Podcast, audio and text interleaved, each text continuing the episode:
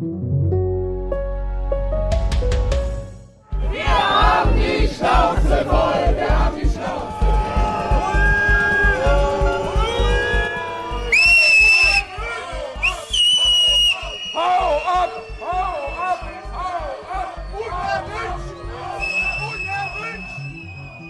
Viel Wut, ja sogar Hass gibt es gerade auf die Grünen und immer wieder auch tätliche Angriffe. Vizekanzler Habeck, der im Januar von hunderten Demonstranten an einem Fähranleger überrascht wurde, ein politischer Aschermittwoch in Biberach, der wegen gewaltsamer Proteste abgesagt werden musste, und eine Parteichefin, die immer wieder für ihren fehlenden Abschluss diskreditiert wird. Eine Wut, die scheinbar lange vor sich hingeköchelt hat und mittlerweile eskaliert. Die Polizeistatistik zeigt, dass Vertreter keiner anderen Partei so oft angegriffen werden wie die der Grünen.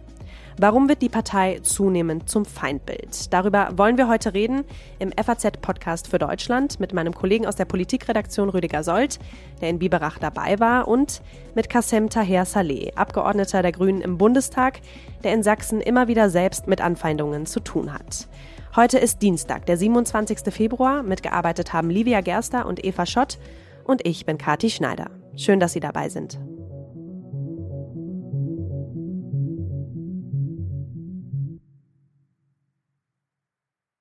Ich bin jetzt verbunden mit meinem Kollegen Rüdiger Sold. Er ist unser Korrespondent für Baden-Württemberg. Hallo nach Stuttgart, Herr Sold. Ja, hallo Frau Schneider.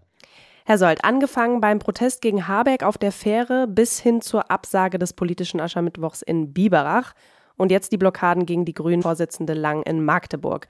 Warum richtet sich gerade so viel Wut auf die Grünen? Ja, also ich glaube, man muss bei dieser Wutwelle zwei Dinge unterscheiden. Zum einen mal äh, kleinere Gruppen von äh, Radikalen, die sozusagen vor allem im Internet ähm, gegen Veranstaltungen der Grünen mobilisieren und auf der anderen Seite äh, sozusagen eine kritische Stimmung gegenüber den Grünen sozusagen in der Normalbevölkerung. Wir haben gesehen in Biberach, aber auch an der Küste bei Herrn Habeck, dass offenbar es teilweise Querdenker, teilweise Rechtsextremisten, teilweise Reichsbürger gibt, die zu ähm, Veranstaltungen von den Grünen mobilisieren, die mhm. nur aufrufen und einfach nur in einen Chat schreiben, wir bereiten dem Bundeswirtschaftsminister Habeck mal einen schönen, warmherzigen Empfang. Pünktchen, Pünktchen oder Smiley. Und das reicht offenbar schon, um eine bestimmte Menschen zu mobilisieren, um dann zu Störaktionen aufzubrechen. Die sind dann teilweise sogar überregional. Und das ist also ein ja, Flashmob-Phänomen, das relativ bei den Grünen jetzt relativ neu auftaucht, das aber, glaube ich, so schnell nicht wieder verschwinden wird. Ja. Das Feindbild der Partei hat sich ja vor allem beim Heizungsgesetz im Frühling bzw. Sommer 2023 erst so richtig festgesetzt. Das kann man schon so sagen, oder? Ich glaube, dass eben dieses Heizungsgesetz von Robert Habeck eben von der Kommunikation, von der Anlage und auch von der politischen Qualität, von der handwerklichen Qualität des Gesetzes eben ein großes Problem war. Mhm. Es gibt Meinungsforscher, die sagen, die Grünen können das eigentlich nur reparieren, indem sie dieses Gesetz ähm, äh, wieder kippen. Das glaube ich jetzt nicht. Mit diesem Gesetz haben die Grünen quasi ähm, der Bevölkerung klargemacht, wir greifen in euer Leben ein, in das Leben ein, das ihr als privat betrachtet. Das kann natürlich nicht ausbleiben, wenn wir sozusagen so schwierige Fragen wie den Klimawandel zu verhandeln haben und auch ähm, hier vorankommen wollen. Nur äh, sowas muss eben mehr oder weniger, würde ich sagen, perfekt vorbereitet und kommuniziert sein und man muss dann fertige Lösungen und sozusagen immer auch schlüssige Antworten den Bürgern präsentieren. Ja. Lassen Sie uns ähm, noch mal genauer jetzt über Biberach sprechen, als der politische Aschermittwoch abgesagt werden musste. Ist da eigentlich schon klar, was da genau passiert ist? Also eigentlich ist es noch nicht ganz klar. Es gab in der vergangenen Woche zur Aufarbeitung äh, dieses äh, Ereignisses eine Sitzung des Innenausschusses mit dem Landesinnenminister Thomas Strobel, in Klammern CDU, und mit den äh, Vertretern der anderen im Parlament vertretenen Parteien. Was sich dort abgezeichnet hat, waren erstmal gegenseitige Schuldzuweisungen.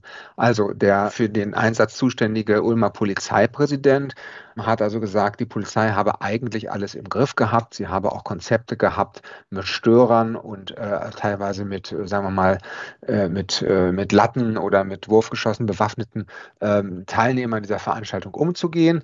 Die Grünen haben aber eine andere Sichtweise darauf. Sie haben gesehen, dass sie, dass diese Veranstaltung ähm, nicht so stattfinden konnte, dass sie also wirklich friedlich verlaufen wäre. Mhm.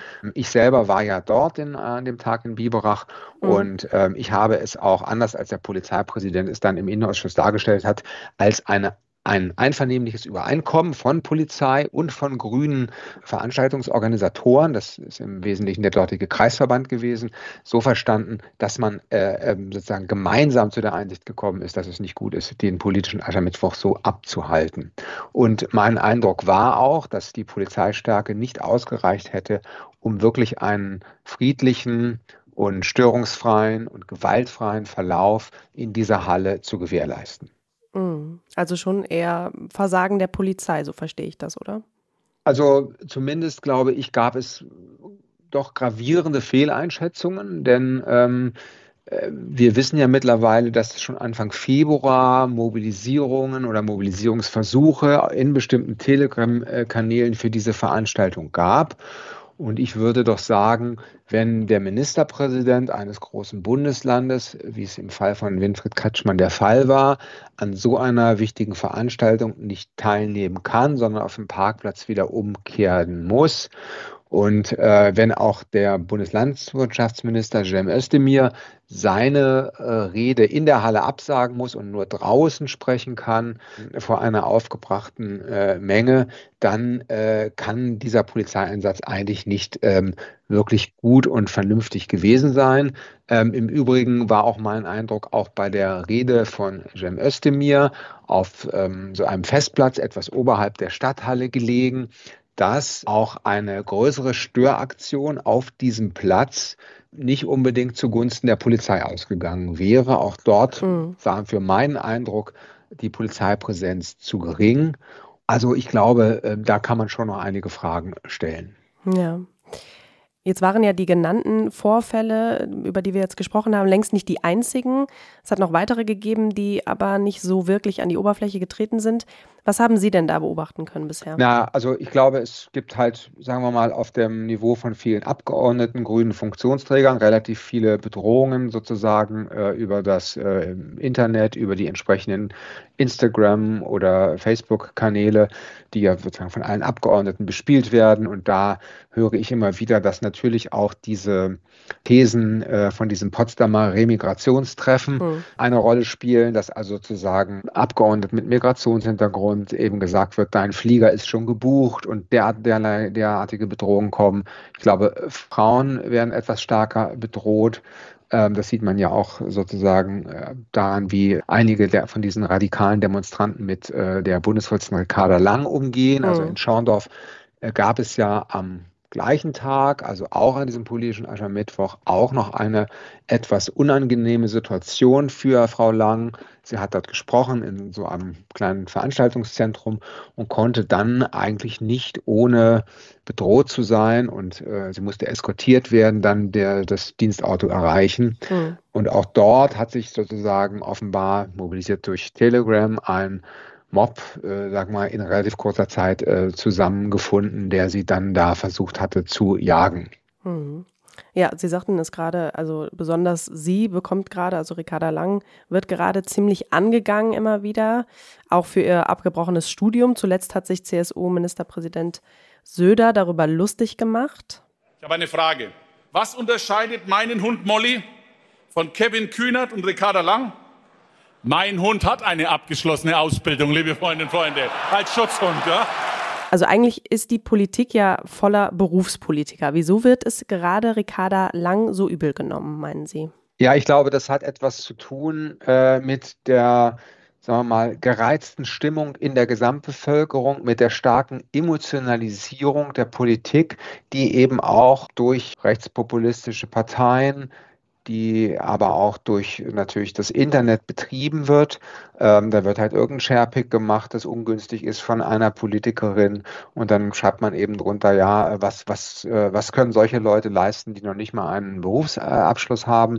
Ich habe das also auch erlebt bei diesen Bauerndemonstrationen, dass ähm, eine, sagen wir mal, klassische sachpolitische Agenda mit Forderungen an die äh, Agrarpolitik der Bundesregierung oder eben auch äh, in, in, Richtung der Europäischen Union, dass die eben gar nicht sozusagen so aufgesetzt wurde oder gestellt wurde, sondern dass eben relativ mit emotionalen, vordergründigen Themen agiert wurde, also zum Beispiel der fehlende äh, Berufsabschluss von bestimmten Politikern. Mhm. Nun hat auch nicht jeder Landwirt äh, sozusagen Agrarwissenschaften studiert und äh, es gibt auch in anderen Parteien äh, Menschen, die ähm, das Jurastudium nicht abgeschlossen haben. Es ist kann ja eigentlich kein Kriterium sein äh, für die Qualität eines Politikers, ob er einen Berufsschulabschluss hat oder nicht, sondern sozusagen, da muss man dann seine Politik angucken. Ist die gut oder schlecht? Hat er sein Ministerium im Griff? Äh, und, und all diese Dinge. Äh, also das kann ja nicht an diesem formalen Kriterium scheitern. Es gibt sicherlich sehr gute Politiker, die ganz schlecht in der Schule waren oder die ein schlechtes Jura-Examen haben. Also das hat man sicherlich alles und das schließt sich ja überhaupt nicht aus. Das ist also ein sehr emotionales Argument. Natürlich äh, sozusagen spielt in diesen ganzen äh, Diskussionen und dieser Emotionalisierung natürlich der Gegensatz zwischen Berlin und äh, eher ländlichen Regionen eine große Rolle. Mhm. Also man hat ja immer wieder gesehen, dass die Landwirte der Politik in Berlin vorwerfen, dass sie eigentlich von ihrer Situation keine äh, Ahnung hätten und auch kein Verständnis hätten mhm. und auch keine Wertschätzung hätten. Und das ist sicherlich, also das ist, glaube ich, ein, auch ein zulässiges Gefühl, ein zulässiges Befinden der, der Landwirte. Und da ist, da muss man sich sicherlich auch Gedanken darüber machen, wie das kommt. Das ist sicherlich auch so, dass eben das Bild, das wir von der Landwirtschaft haben, äh, das vielleicht auch manchmal medial vermittelt wird, dass das einfach äh, nicht gut ist. Und ähm, und da muss man sicherlich arbeiten. Nun sind dafür sicherlich nicht allein äh, die Grünen verantwortlich, denn äh, die haben ja gar nicht so lange Verantwortung für Landwirtschaftspolitik äh, auf Bundesebene getragen, äh, wie zum Beispiel mhm. andere Parteien, also äh, die Union, aber ähm, es gab ja auch mal einen Landwirtschaftsminister von der SPD. Also ähm, und wesentlich längere Zeiträume und diese Strukturfragen der Landwirtschaft, ähm, die beruhen jetzt sicherlich nicht auf zwei Jahren ähm, Amtszeit von äh, Jem Özdemir. Hm. Also es liegt nicht nur an den Grünen, sagen Sie. Es gibt auch andere Politiker, die gerade in den letzten Monaten immer wieder gegen die Grünen wettern. Also ich meine, die Grünen, das habe ich ja mal in einem Video gesagt und das hat sich ja inzwischen nicht verändert. Sie ist ja wirklich die inkompetenteste, heuchlerischste, verlogenste und bezogen an dem realen Schaden, die sie anrichten, aktuell die gefährlichste Partei, die wir im Bundestag haben. Die Grünen sind, wie gesagt, eine von Ideologie getriebene Partei. Sie stehen für die schlechte Stimmung im Land, für die Bevormundung der Menschen. Sie stehen für ein Heizgesetz, das übergriffig ist. Sie stehen für die Bevormundung der Menschen bei der Ernährung, bei der Mobilität. Sie stehen dafür, dass sie Politik mit der Brechstange betreiben. Martin Huber, auch von der CSU, war das zuletzt, der sagt, die Grünen stehen für die schlechte Stimmung im Land. Ist es klug, Herr Sold, wenn Politiker anderer Parteien diese anti-grünen Stimmung noch weiter befeuern? Ja, also ich glaube, man äh, sollte jetzt auch nicht die Grünen sozusagen völlig davon entschuldigen, dass sie, äh, dass sie sozusagen im Feuer stehen. Sicherlich ist da auch eine gewisse Selbstverantwortung dabei, vielleicht auch dadurch, dass sie selber ähm, die Themen, die dann eben in diesen Diskussionen noch immer angesprochen wurden, also ich sage mal das Thema Gendern, das Thema Identitätspolitik, dass sie ähm, die selber, glaube ich, auch in, zu wichtig gemacht haben oder auch groß gemacht haben. Ich glaube, CDU, CSU, ähm, FDP, SPD, alle Parteien, die etablierten Parteien sind gut beraten, wenn sie die politische Diskussion äh, nicht in dieser kulturkämpferischen Art mhm. führen. Also wenn sie sich nicht einlassen auf irgendwelche ähm, billigen Sprachspiele übers Gendern oder äh, billige Abrechnung mit Politikern über nicht vorhandene Berufsabschlüsse oder äh, Hundevergleiche, äh, wie das der Söder gemacht hat. Er hat sich da übrigens in das Umfeld dieser radikalen äh, Demonstranten in Biberach begeben. Die hatten dort ein Plakat, auf dem mhm. eben äh, verschiedene Porträts von grünen Politikern gezeigt waren. Ich glaube Baerbock, Lang. Und dann wurde eben, stand eben darunter, äh, wer hat von denen keinen Berufsabschluss. Und ähm, dann wurde also der Berufsabschluss von äh, Menschen mit, mit, der, mit der Hundeprüfung verglichen. Sowas ist unzulässig äh, für eine äh, demokratische Partei. Das, das geht nicht und das führt uns auch äh, wirklich auf Abwege. Hm. Heute startet ja die Klausurtagung der Grünen in Leipzig, beziehungsweise ist heute gestartet. Auch da werden die jüngsten Angriffe ein Thema sein. Ähm, Sie haben gerade schon gesagt, wir befinden uns da ja auf gewissen Abwägen. Für wie gefährlich halten Sie die Lage genau und wie sollten die Grünen damit umgehen? Ja, ich glaube, ähm, bei den Grünen, ähm, die sich ja in dieser Woche in Leipzig zur Klausurtagung der Bundestagsfraktion treffen, gibt es zwei Fragen, die Sie sich stellen müssen. Das eine ist, ähm, wie gehen Sie mit dem allgemeinen Stimmungstief in der Bevölkerung um, also mit dem, dass Sie verharren bei 14 Prozent, 13 Prozent, 12 Prozent. Wie kann man aus dieser Situation wieder rauskommen? Hm. Und das zweite ist, wie reagiert man auf diese radikale Minderheit, die versucht, Veranstaltungen zu stören, die wahrscheinlich versuchen wird, den Europa- und den Kommunalwahlkampf zu stören und zu blockieren und äh, die sozusagen die demokratische Auseinandersetzung auf Plätzen in Hallen, äh, was nicht tolerabel ist, versucht zu unterbinden. Ja. So. Und da würde ich sagen, bei der ersten Frage müssen sich die Grünen vielleicht überlegen, ähm, dass sie selber sich stärker auf wirklich die ganz wichtigen Themen konzentrieren und diese Triggerthemen, wie das der Soziologe Steffen Mau nennt, der ja auch in, in Leipzig ist, sozusagen versuchen, damit behutsamer umzugehen. Also ähm, mhm über das Gendern dann sprechen, wenn es nötig ist, aber sozusagen nicht zu suggerieren, als ob das jetzt das wichtigste Thema auf der Welt ist, sondern zu sagen, das wichtigste Thema ist Klimaschutz, ist die Wirtschaftspolitik jetzt natürlich. Und dann müssen Sie sich halt auch überlegen, wie kann man sich vielleicht auch ein wenig personell erneuern in dieser Situation. Also natürlich ist der Bundeswirtschaftsminister durch das Heizungsgesetz, wir sprachen darüber, in gewisser Weise angeschlagen. Wie kann man sozusagen vielleicht auch andere Personen aufbauen, die eine neue Legitimation für grüne Politik äh, ähm, in der Bevölkerung schaffen? Bei den Radikalen würde ich sagen, da müssen einfach Veranstaltungen gut vorbereitet sein. Die Polizei muss äh, die gut absichern und ähm, die Grünen müssen eben auch mutig äh, in diese Auseinandersetzung äh, dann gehen. Ich glaube, das wird dann auch gelingen. Vielen Dank, Herr Sold, für Ihre Einschätzungen aus Stuttgart. Danke Ihnen. Vielen Dank Ihnen auch. Wie gehen die Grünen mit dem allgemeinen Stimmungstief um und wie reagiert man auf die radikale Minderheit? Das sind die zentralen Fragen, die sich die Grünen stellen müssen, sagt mein Kollege Rüdiger Sold. Die Partei will sich künftig stärker vor solchen Angriffen wie denen in Biberach oder in Schlüttsiel schützen. Wie genau? Das will ich jetzt unter anderem besprechen mit meinem nächsten Gast. Kassem Taher Saleh ist Abgeordneter der Grünen im Bundestag für den Wahlkreis Dresden und Plauen. Hallo, Herr Taher Saleh. Schönen guten Tag. Hallo, grüß Sie. Herr Taher Saleh, ich erwische Sie gerade beim ersten Tag der Klausurtagung in Leipzig. Inwiefern spielen denn die jüngsten Angriffe auf Ihre Partei dort eine Rolle? Die spielen eine Rolle. Wir debattieren das intern, machen darauf aufmerksam. Viele von meinen Kollegen Kollegen haben tatsächlich auch Beispiele vor Ort in ihrem eigenen Wahlkreisbüros. Das ist jetzt nicht nur ein baden-württembergisches Problem oder ein sächsisches Problem, sondern das ist ein gesamtdeutsches Problem, den wir gerade beobachten. Auch das zeigen auch die Zahlen. Alleine im Jahr 23 gab es über 1200 Angriffe auf die Parteibündnis 90 Die Grünen und nicht nur bei, bei Mandatsträgerinnen aus dem Bundestag oder Landtag, selbst bei Kommunalpolitikerinnen und Kommunalpolitikern. Im Vergleich dazu ist das das Doppelte, wenn nicht sogar das Dreifache an den Angriffen, die die anderen Parteien, die die an, an anderen Parteien tatsächlich auch ähm, erhalten und bekommen. War das denn heute schon Thema? Das haben wir jetzt aktuell bei unseren allgemeinen politischen Austauschen, der allgemeinen politischen Lage auch besprochen und thematisiert. Das war ein Thema, wo wir uns darauf vor, vorbereitet haben und darüber auch debattiert haben. Ähm, wir haben eben schon über die gewaltsamen Proteste in Biberach gesprochen. Ihre Parteichefin Lang hat gesagt, dass dieser Vorfall von ganz neuer Qualität war. Wie blicken Sie denn persönlich darauf? Die Angriffe nehmen zu, die Stimmung ist aggressiver und die Hemmschwellen werden niedriger. Und ich muss auch ehrlicherweise sagen, es ist schwer, wöchentlich auf Angriffe aufmerksam zu machen, aber das darf keine Normalität werden, an dem wir uns gewöhnen. Mein Verständnis endet da ganz klar wo der Austausch mit Gewalt und Beleidigungen verhindert werden.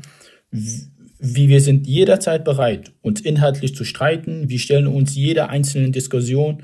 Meine rote Linie ist da ganz klar, sobald Gewalt mit dem Spiel ist oder Beleidigungen da im Raum stehen, dann ist das meine rote Linie und da breche ich auch konsequent auch die Gespräche ab. Also Sie sagen jetzt konsequent Gespräche abbrechen. Wie will man genau auf die radikale Minderheit darüber hinaus reagieren, die sich ja auch in Biberach unter die Protestierenden gemischt hat? Wir brauchen eine bessere politische Stimmung in unserem Land. Wir brauchen überparteiliche Bündnisse, um darauf aufmerksam zu machen und dem entgegenzutreten. Und hier braucht es einen Konsens zwischen allen demokratischen Parteien. Ich habe da auch ein ganz konkretes Beispiel. Meine Bundestagskollegin und Vizepräsidentin des Bundestages, Yvonne Marquas, hat sich da bei den Angriffen im Kreisverband Vogtland in Plauen und Auerbach klar positioniert und dafür bin ich ihr sehr, sehr dankbar. Und diese überparteilichen Bündnisse sind hier extrem wichtig, vor allem auch die Solidaritätsbekundungen. Das ist eine der Möglichkeiten und Maßnahmen, wie, wie man da ganz klar Rechtsextreme, da sind Demokratiefeinde und da mussten wir auch mit aller, mit allen Mitteln unseren Rechtsstaat dafür eintreten, dass diese Situationen, dass diese Angriffe verhindert werden. Hm. Sie sagen jetzt, die politische Stimmung im Land, die muss besser werden. Jetzt gibt es Oppositionspolitiker wie Martin Huber von der CSU, der sagt, die Grünen seien verantwortlich für die ähm, politische Stimmung im Land. Was würden Sie dem entgegnen? Es gibt ja auch einen Armin Laschet, der sagt, ähm, der da auch klar sich viel uns solidarisiert und sagt, ich regiere gerne mit den Grünen zusammen. Auch diese Stimme gibt es innerhalb der Union. Und, und wenn ein CSU-Kollege das fordert, dann ist es reiner Populismus. Wir regieren nicht alleine in diesem Land. Wir regieren nicht alleine in einem der Länder. Es gehören immer Koalitionen dazu und demzufolge sind wir generell alle dazu verpflichtet und alle müssen sich auch bei der Debatte in die Verantwortung sehen. Auf einzelne Parteien oder einzelne Menschen kann man diese Stimmung in unserem Lande nicht schieben. Das ist einfach nur feige und ähm, inkonsequent. Hm. Von den Koalitionspartnern ähm, hat sich da, also zu den Vorfällen in Biberach ja niemand geäußert. Also die Grünen stehen schon ziemlich isoliert da. Fühlen Sie sich da alleine gelassen? Ich kenne auch Solidaritätsbekündigungen aus der SPD und aus der Union. Ich habe Ihnen ähm, jetzt gerade eben ein Beispiel genannt von Yvonne Marquas. Auch ein Ahmed Laschet hat da in seinem WDR-Interview sich, sich klar positioniert. Die Beispiele, die gibt es auch. Es gibt beispielsweise auch Angriffe auf CDU-Politiker, auf SPD-Politiker. Ähm, auch da solidariere ich mich auch als Grüner, als, als Bündnisgrüner gegenüber diesen Kolleginnen und Kollegen und demzufolge müssen wir da als demokratische Parteien zusammenstehen und sollen da auch eine ganz klare Grenze gegen Angriffe, gegen, gegen Beleidigungen auch da ziehen. Und das ist unsere Demokratie, das verlangt unsere Demokratie und dazu sind wir alle verpflichtet. Jetzt haben wir schon viel über Angriffe anderer gesprochen. Mit welchen Angriffen sind Sie denn konkret persönlich konfrontiert und wie haben die Auswirkungen auf Ihre tägliche politische Arbeit? Ich beispielsweise habe online Kommentare zur Strafeinzeige äh, gebracht. Alleine aktuell sind, laufen 13 Anzeigen mit der Organisation Hate Aid. Vor allem sind das persönliche Beleidigungen aufgrund meines Aussehens, meines Migrationshintergrundes. Aber es haben mich auch in meinem Wahlkreisbüro im, im Plauen schriftliche Morddrohungen ähm, erreicht. Es, es kommen, es werden Scheiben eingeschlagen, es werden Tür in Sch Schlösser in einem der Büros wurde mit Klebstoff beschmiert. Das ist eine Situation, die natürlich uns ähm, Sorgen, Sorgen macht, aber wir Bündnisgrüne scheuen dem nicht. Wir stehen für unsere Demokratie, halten zu unserer Demokratie und das ist kein Grund dafür, womit wir uns scheuen, scheuen in die Debatte zuzugehen. Erst recht stehen wir an diese Situation und verteidigen unsere Demokratie und das Fundament unseres Landes. Hm. Das bedeutet, welche Konsequenzen wollen die Grünen jetzt konkret daraus ziehen? Wir werden noch präsenter sein auf den Marktplätzen, bei den Menschen vor Ort, in den Orten, um natürlich auch klarer, transparenter, offener auch die Politik zu erklären und auch die Demokratie zu erklären. Dafür sind wir angetreten, dafür sind wir da und dementsprechend sind das auch die Wege, die wir in den nächsten Wochen und Monaten auch gehen werden. Es gibt aber ja nicht nur ähm, radikale Störer, sondern auch berechtigte Kritik in den Umfragen steht die Partei gerade eher schlechter, vor allem im Osten, da wo Sie auch herkommen. Wie wollen Sie da bis zu den Landtagswahlen denn wieder rauskommen, so wie Sie es gerade skizziert haben? Wir liegen in den Umfragen zwischen 7 und 9 Prozent. Ich kann von Sachsen sagen, 2019 hatten wir 8,6 Prozent. Demzufolge würde ich die Situation jetzt gar nicht mal so, so schlecht beschreiben. Und uns haben seit, seit Anfang des Jahres und bundesweit mehr, mehrere tausend neue Mitglieder sind zu uns getreten und das auch in, in Sachsen. Demzufolge nehmen wir da schon eine, eine Stimmung wahr, die uns eher positiv mitnimmt, aber nicht desto trotz sind auch die, politi die politischen Debatten etwas härter geworden. Die politischen De Debatten sind konfrontiver ähm, geworden. Und da versuchen wir mit den Menschen vor Ort mit den Sorgen vor Ort, mit den Nöten und Bedürfnissen der Bürgerinnen und der Bürger ähm, vor Ort diese mit, mit, mitzunehmen, auch in unseren politischen Entscheidungen in den Parlamenten. Vielen Dank, Herr Tahir Saleh, für das Gespräch. Dankeschön. Sehr, sehr gerne. Das war der FAZ-Podcast für Deutschland für heute an diesem Dienstag, den 27. Februar. Wenn Sie dieses Thema interessiert, meine Kollegen Livia Gerster und Rüdiger Sold recherchieren gerade auch dazu und den Artikel, den finden Sie dann schon am Samstag in der FAS. Morgen ist hier an dieser Stelle meine Kollegin Corinna Budras für Sie da. Ich wünsche Ihnen jetzt erstmal einen schönen Abend, machen Sie es gut und bis bald.